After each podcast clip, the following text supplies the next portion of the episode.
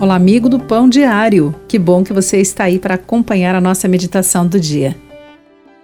Thomas Barnado entrou para a escola de medicina em Londres em 1865, sonhando ser missionário na China. Porém, logo descobriu a necessidade extrema no próprio quintal, as muitas crianças sem teto vivendo e morrendo nas ruas de Londres decidiu fazer algo sobre essa horrenda situação. Abriu lares para as crianças destituídas e resgatou cerca de 60 mil meninos e meninas da pobreza e possível morte precoce.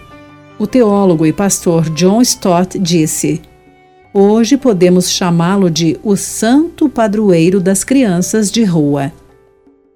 Jesus disse em Mateus 18, versículo 14: Deixai os pequeninos, não os embaraceis de vir a mim, porque dos tais é o reino dos céus. Imagine a surpresa que as multidões e os próprios discípulos de Jesus devem ter sentido nessa declaração. Na antiguidade, as crianças tinham pouco valor e eram muito relegadas às margens da vida. Contudo, Jesus as acolheu abençoou e as valorizou. Tiago, o autor de uma das cartas do Novo Testamento, desafiou os seguidores de Cristo dizendo, em Tiago 1:27, a religião pura e sem mácula para com o nosso Deus e Pai é esta: visitar os órfãos nas suas tribulações.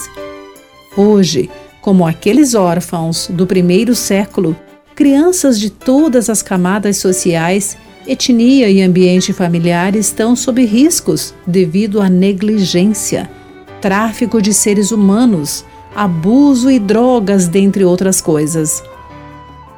Como podemos honrar o Pai que nos ama, mostrando o seu cuidado por esses pequeninos que Jesus acolhe? Querido amigo, demonstre o amor de Jesus com as suas ações Pense sobre isso. Eu sou Clarice Fogaça e essa foi a nossa meditação Pão Diário do Dia.